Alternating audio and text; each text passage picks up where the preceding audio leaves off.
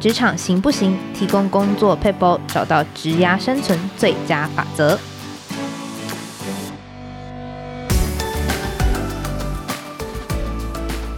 Hello，听众朋友，大家好，我是经理人月刊采访编辑吴美心。在今天的单元，我们会提供职场大小困扰的小撇步，让你解决工作烦恼，即学即用，为职涯加分。刚好呢，我们这一集播出的时候是四月中，诶，也是很多毕业生可能陆续在找工作的时候。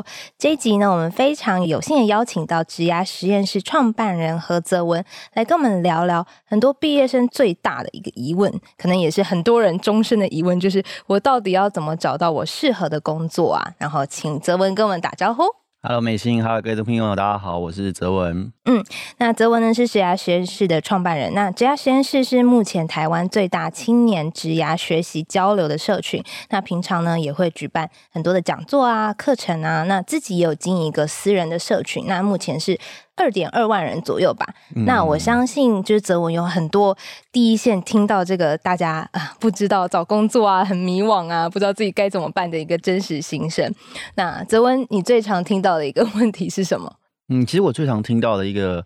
问题就是很多年轻人他在工作中找不到他的意义感跟使命感，这也回到为什么当初我会创职涯实验室哦。其实我的背景一直都是人力资源相关的，我过去在红海当过人资主管，后来也在一个新创叫战机科技做过人资经理。那在过程当中，因为我很早期就在很多的媒体上面写专栏了，因为人资背景的关系，我就会写一些跟职涯有关的。好多年轻人会写信给我，那他们很多写的那种。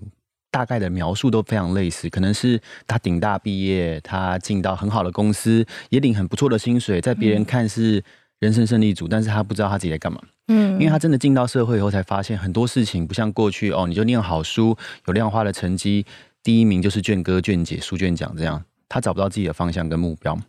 那我后来就发现，好多好多年轻人都在问类似的问题。他可能工作已经很不错了，他的薪水也不是说不好，但是他就是很迷茫。这也让我觉得很很有意思。为什么台湾年轻人会这么迷茫？所以我开始试着去想要做一些什么。所以最早职涯实验室只是一个社群，很简单的，就是我想说，那个时候我大概二十七八岁，太多年轻人问了，那我的所知所所见可能还没办法完整的回答他们的各种困扰。我就想说，我也把一些我认识的一些资深的前辈啊，我们就。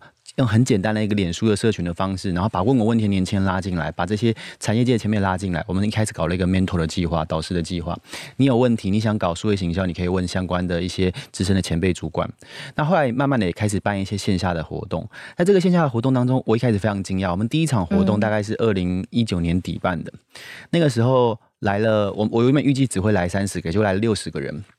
然后他们等于是两倍，对，而且非常多的什么人都有，从高中生，然后社会新鲜人到那种工作三到五年，甚至四五十岁的人都有。嗯，我印象很深，我们在前几场活动遇到一个年轻人，他他的背景非常有意思哦，他是律师，他是建中台大法律的律师。嗯，那以这样的人来说，他就是人生胜利组，他的薪水什么都很好。想说为什么来参加我的活动？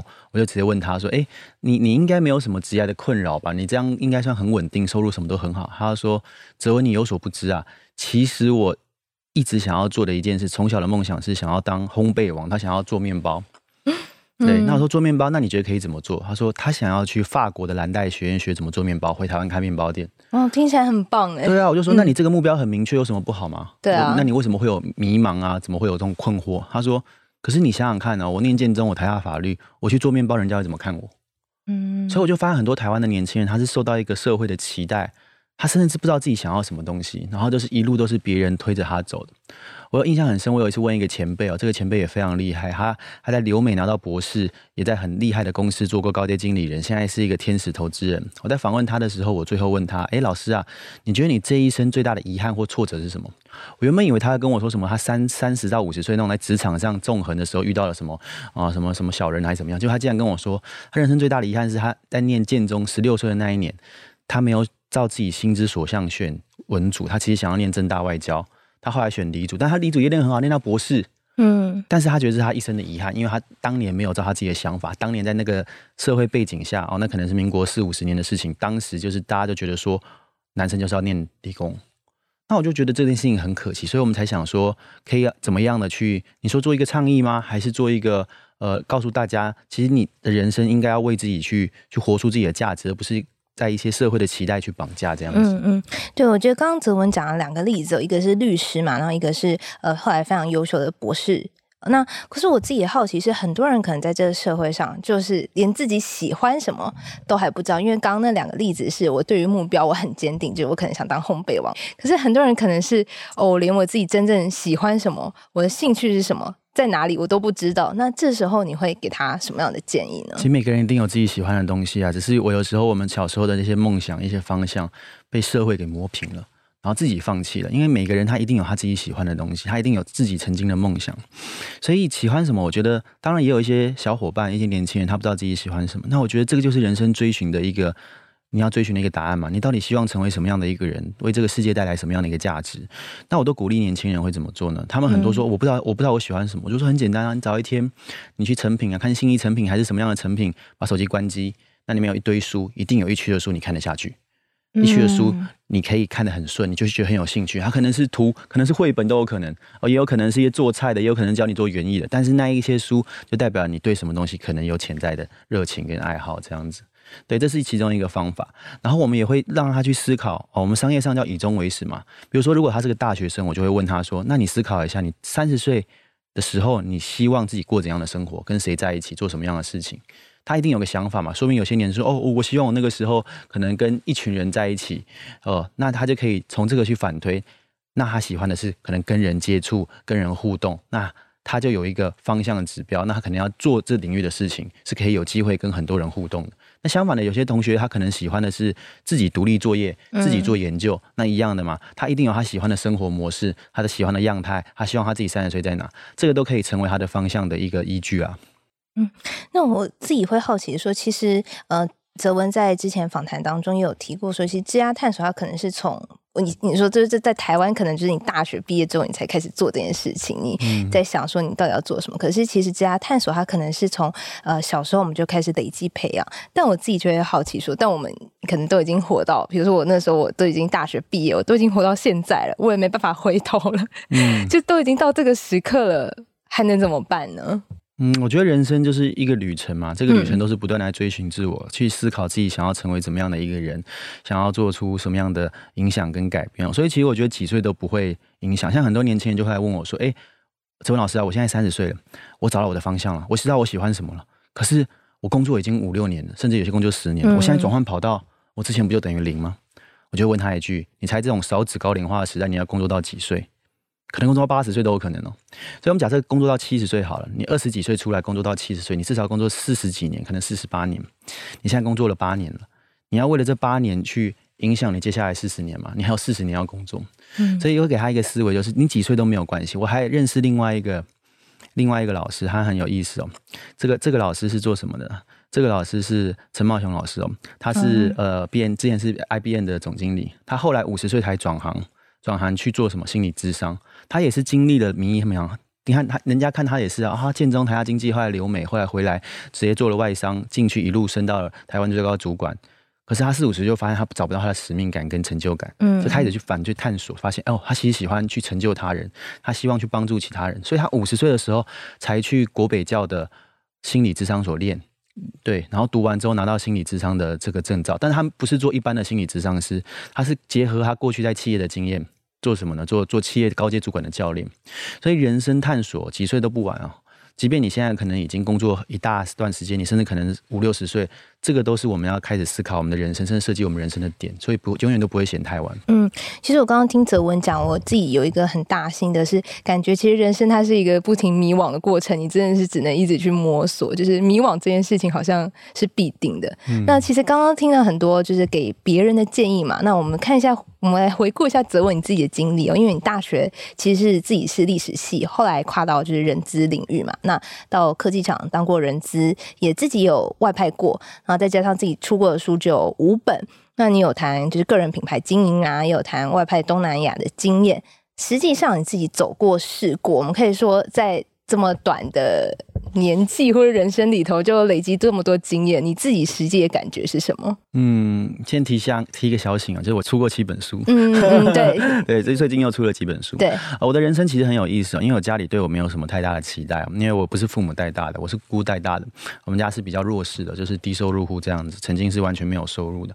所以对我来说，我当时的想法是怎么样的？但是我最早也没有什么特殊的职业的想法。我最早刚毕业的时候，家里希望我做公务员，因为他觉得我们的家境环境做公务员最好的选择。我傻乎乎的想说，好，我去做公务员呢。当我真的去找到一个中央部会的约聘职务进去之后，发现那不是我要的。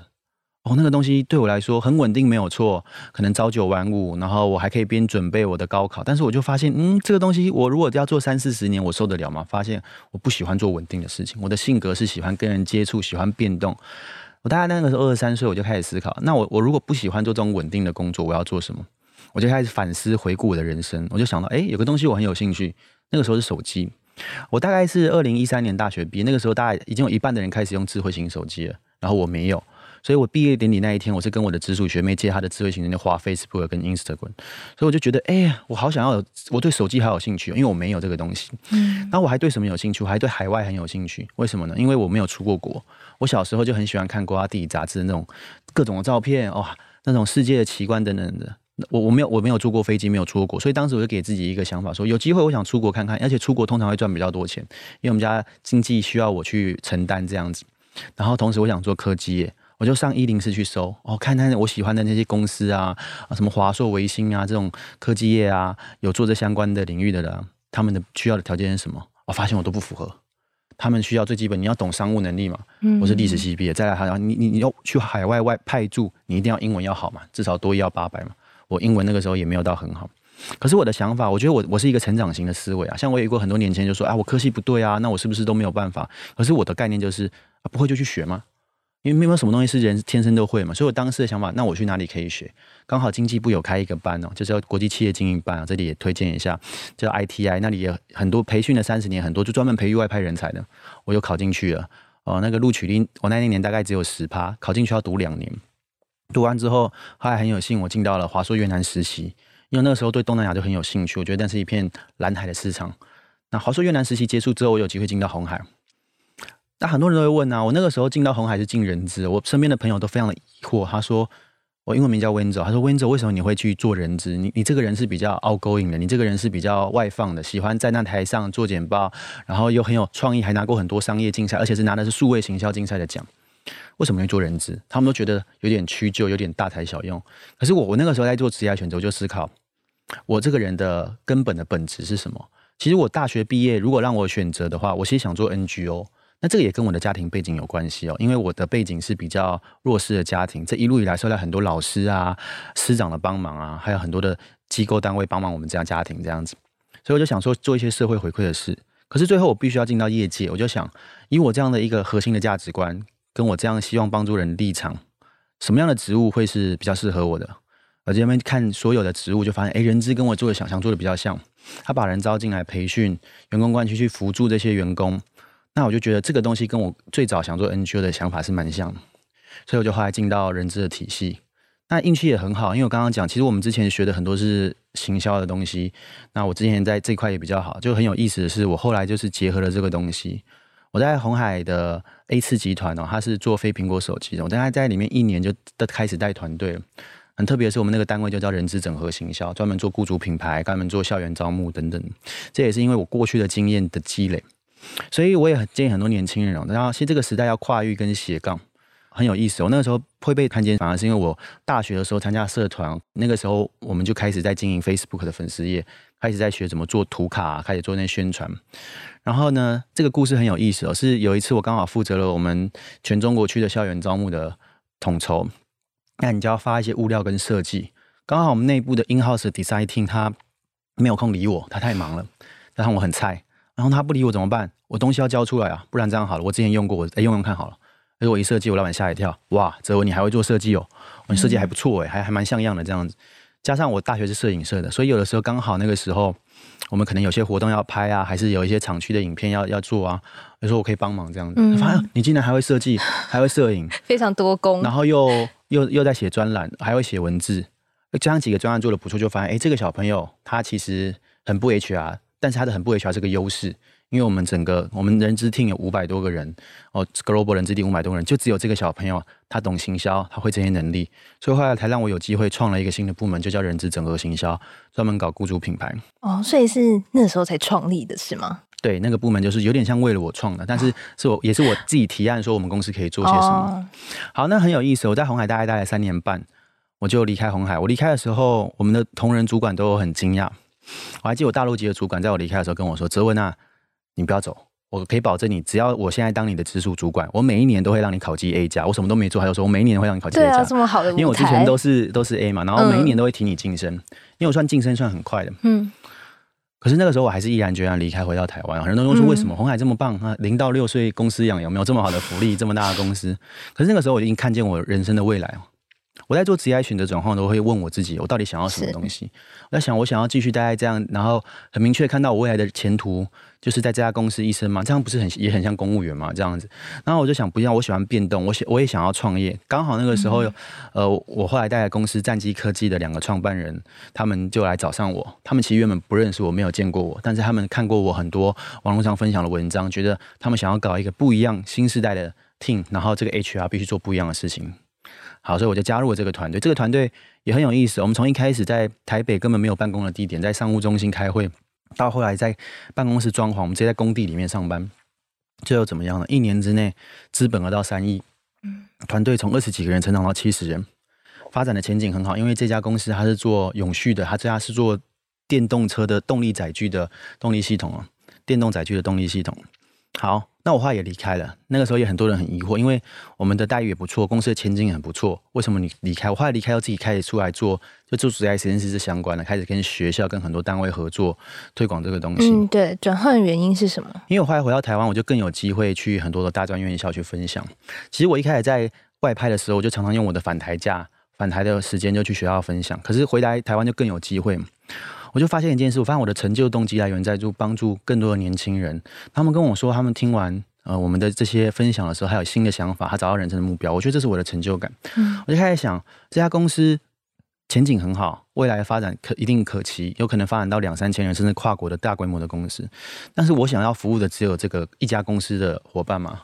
还是我想要影响一个时代？而我可以看到一个问题，就是我们刚刚讲为什么会创办职涯实验室。嗯，所以那个时候我就毅然的呃，把我的过去的一些积蓄拿出来，然后我们开始搞这个青年职癌辅导相关的事情，然后慢慢的走到现在，发发展成协会。所以他绕了一圈，哎、欸，又回到我大学刚毕业真的想做的 NGO。嗯，对，我们现在也在搞 NGO 这样子。对，是我觉得就是做 NGO 的人都有个特质，就是非常正向，然后也很能够坚持自己的呃目标，就是。我想到什么，我可能就是比较有成长心态，我就愿意去做。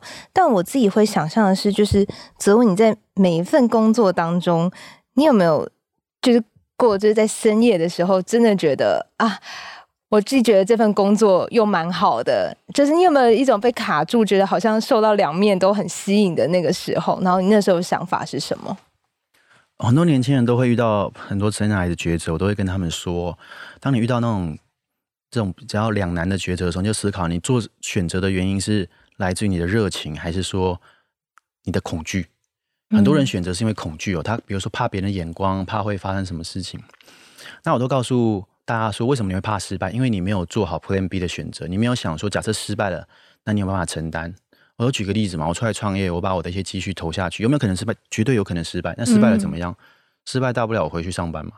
对啊，对啊，所以你可以承担这个风险，我觉得就没有什么好害怕。然后你要从你要做一件事，像很多人问我说，什么时候你应该创业？但是有一件事，你觉得你不出来做，而且非你不可，你不出来做，没有其他人来做，必须由你来做的话，那你就应该挺身而出，你应该站出来，带来一些真相的改变。对啊，是。那我自己会想象的是，像延续刚刚泽文那个话题，就是其实可能很多人会遇到的是一个现实跟理想，它其实是有落差。譬如说我真的去做了，可是发现哦，呃，我进去有兴趣的地方，可是发现哦，这边可能薪水很低，然后工时非常长，非常操劳；或者是我进去我梦寐以求的公司，然后结果发现主管超级机车，或者是呃，可能就是也非常的累，然后升迁很慢。就是当你遇到这种时候。我到底应该坚持上去，还是去放弃我原本的目标呢？我我都会告诉年轻人哦，我们其实人有两个圈，嗯、一个叫做影响圈，就是你可以你可控的，你可以带来改变的；另外一个就是观察圈，观察圈是什么？就是你不能改变的。我觉得我们遇到任何的情境、任何的挑战跟困难，你都先想一件事：我有没有办法带来一些改变？我能不能做出正向的影响？像很多年轻人可能进到公司去啊，公司体制怎么这么糟糕？这么大的公司，流程什么都有问题。我都告诉很多年轻人哦，如果说你看见了问题，那你就是你创造价值的一个基底了。比如说啊，有些很很多年轻人进了进了真正入职场了，然后就会说：“哎呦，我这个人是一百分的人才，怎么来到这种六十分的公司？我觉得我委屈了。”我都会跟他说。如果今天你是一百分的人才，你进到六十分的公司，你要大笑上司，你要好开心，你知道吗？嗯，那中间差距的四十分，就是你可以带给公司的价值。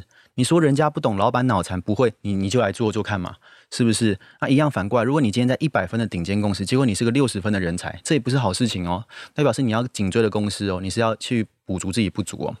所以当遇到问题的时候，我觉得要有一个意识啊，就是你要解决问题的意识。哦，不管是职场上的困境，还是你个人人生的困境，你都要去思考我怎么带来正向的改变。有时候选择不是只有一或二，它不是一刀切的，就像谈判一样嘛。谈判有时候我们要谈出第三种共赢的选择。所以很多年轻人在问我他生涯选择，我都问他：你你只有这两个选择吗？你有没有办法创造出第三种选择啊？你有没有办法带来一些改变？比如说跟同仁相处，或组织公司文化上，或者是业务上的一些状况，难道我们只能接受吗？嗯，我们东亚的文化，尤其是台湾华人这种文化，它是比较逆来顺受。但是我都会告诉年轻人，如果你有机会，你要试着带来改变。这些东西不是说就是很被动的，公司叫我做什么就做什么，公司的文化就是怎么样我就怎么样。我我的想法跟观点都是这样子。我从大学就是这样子的一个人。我大学的时候念的是历史系，那个文化的风气是比较内向、内敛、比较害羞的，然后大家是比较不熟的。我当时很多同学就是抱怨，哎，我怎么上了这样的科系？哈，这种呃，就是高不成低不就，这个科系不知道出来干嘛。然后我就会出来想说，那我要做些事情带来改变。我们就要搞些活动，让系系上热络起来，让大家认同这个戏。我进到公司也是，像我后为什么有机会很快速的晋升，就是我今天不是等待别人给我任务哦，我今天是看到公司有什么问题，看到问题指出问题还不够，你要提出解方。大家都可以看到问题，但是你可以解决问题才能创造价值。对自己也是一样，你看到一个情境，你现在现状跟你的理想不符合。那你就要想办法，我怎么解决这个问题？要第一个要有这个问题的意识，不要被大环境绑住。所以，我们来拆解每个题目。第一个题目是我喜欢做的事情，可能薪水低，该怎么办？那这件事情很简单嘛，你就想办法让它变成薪水高不就好了？让它变成收入高就好了啊？你说很难呢？我都跟年轻人说，你要有个思维，你要把自己当成 supplier，帮供应商跟顾问。你今天给公司怎么样创造价值？是透过你的专业能力去帮公司解决问题、创造价值。好，如果你有这样的思维，你把自己当成公司在经营的话，你就会知道一件事情：公司的薪水只是你其中一笔订单收入而已。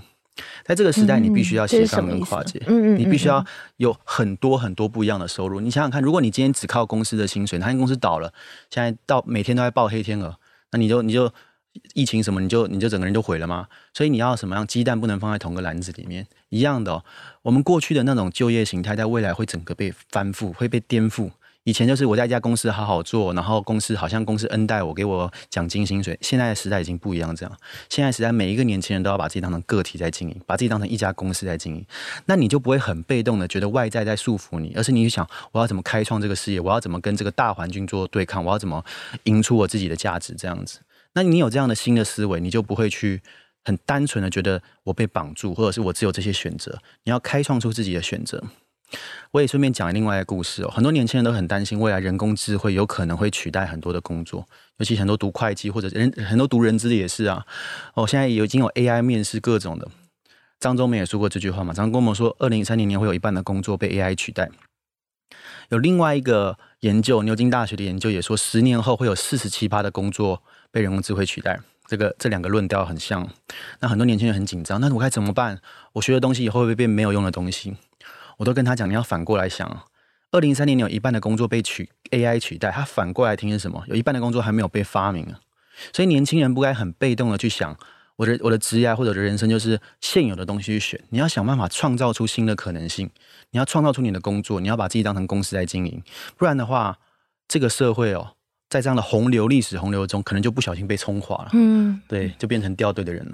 我觉得泽文其实还蛮就是身体力行，就是刚刚说的，我觉得我们如果真的遇到瓶颈，就可以努力去改变的这个很大项的原则。那比如说像职涯实验室，它目前就举办过非常多场的活动，超过一百五十场的活动啊，然后演讲也超过了两百五十场。那当然，泽文你自己本身也接受过大大小小的媒体采访嘛。那其实我相信这些问题，可能今天我们谈所有问题，在媒体上面都被问过、被访过。那你也一直重复讲，可能就是类似提醒大家的话。我自己会好奇，责问，你没有想要休息的时候吗？你有没有会觉得有点累的时候呢？嗯，这个就回到我们讲的成就动力的来源哦。哦，今天我们如果为钱做事，有可能累哦。这也是呃郭台铭郭先生他讲，如果为钱做事有可能累，可是你如果是为兴趣、为热情，你不会累，因为你在做这个事情本身，它就会给你动力啊。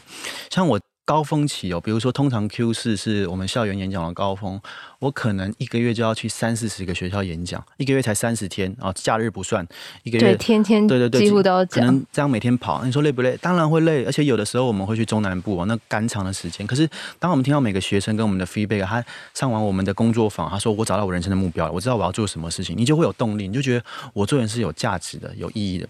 所以怎么样可以让工作不会累？我觉得你要找到那个使命感跟价值感，就是今天我来做做这件事情，我带来不一样的改变。我也跟很多年轻的职场朋友说，今天你在这个职位上，你要思考一件事，就是我来做这件事情，跟别人来做这件事情，会不会有一样的结果？如果会有一样的结果，那不需要你嘛，随便一个阿猫阿狗都可以来做嘛，那你的可取代性就很高，那裁员就会先裁你。对，那同样的反过来说是怎么样嘛？如果说今天你可以创造出不一样的价值，那你的价值才会提高。那有些年轻人他没有理解，我都会用另外一个比喻啊，我都会怎么比喻？我就会说，你就想象有两个平行时空嘛。就是漫威那种平行时空，今天这个平行时空有你，另外一个平行时空没有你。好，假设说最后这两个时空的发展一样，那你等于没有存在的价值啊，太残酷了。对，所以你一定要想办法带来影响跟改变。可是这个不是叫我们去选总统，还是我们去当很厉害的人？有的时候蝴蝶效应，你知道吗？你可能光是帮你身边的一些，你早上的时候跟那个清洁的阿姨哦，保洁阿姨打个招呼，关心她，或者是你身边的同事，他最近很 down，他可能有很忧郁的事情，你去开导他，你跟他陪伴。这都可以带来很正向的影响，所以不用，我觉得要带来正向的影响不会很难。你做好你的工作，你带来不一样的改变，可能人家做到六十分，你在这个职务可以做到九十分，那就是可以扩散出去的一个正向影响力了。是，好，以上呢是今天的分享，非常感谢泽文的参与。那如果对于想要挖掘自己个人品牌或是个人价值的话，也可以参考泽文在二零一九年出版的书《个人品牌》。那泽文也要稍微再 echo 一下，最近就职涯实验室有什么活动吗？我们现在成立了一个协会哦，跟很多台湾在搞职涯相关的，不管是 Urate 啊，还是 Tesla 啊，各种的，组了一个台湾青年职涯创新协会。我们现在就在做什么样的事情呢？我们在带很多的年轻人进到学校去，去帮助大学的年轻人找到自己的方向。所以大家如果有兴趣的话，也欢迎哦，可以上我们，不管是我们的粉丝页还是网上了解。如果你有个利他助人的心的话，欢迎你加入我们。好，感谢收听，我是美心。喜欢我们的内容，欢迎订阅经理人的频道，或者到我们的网站上有更多文章分享。拜拜，谢谢。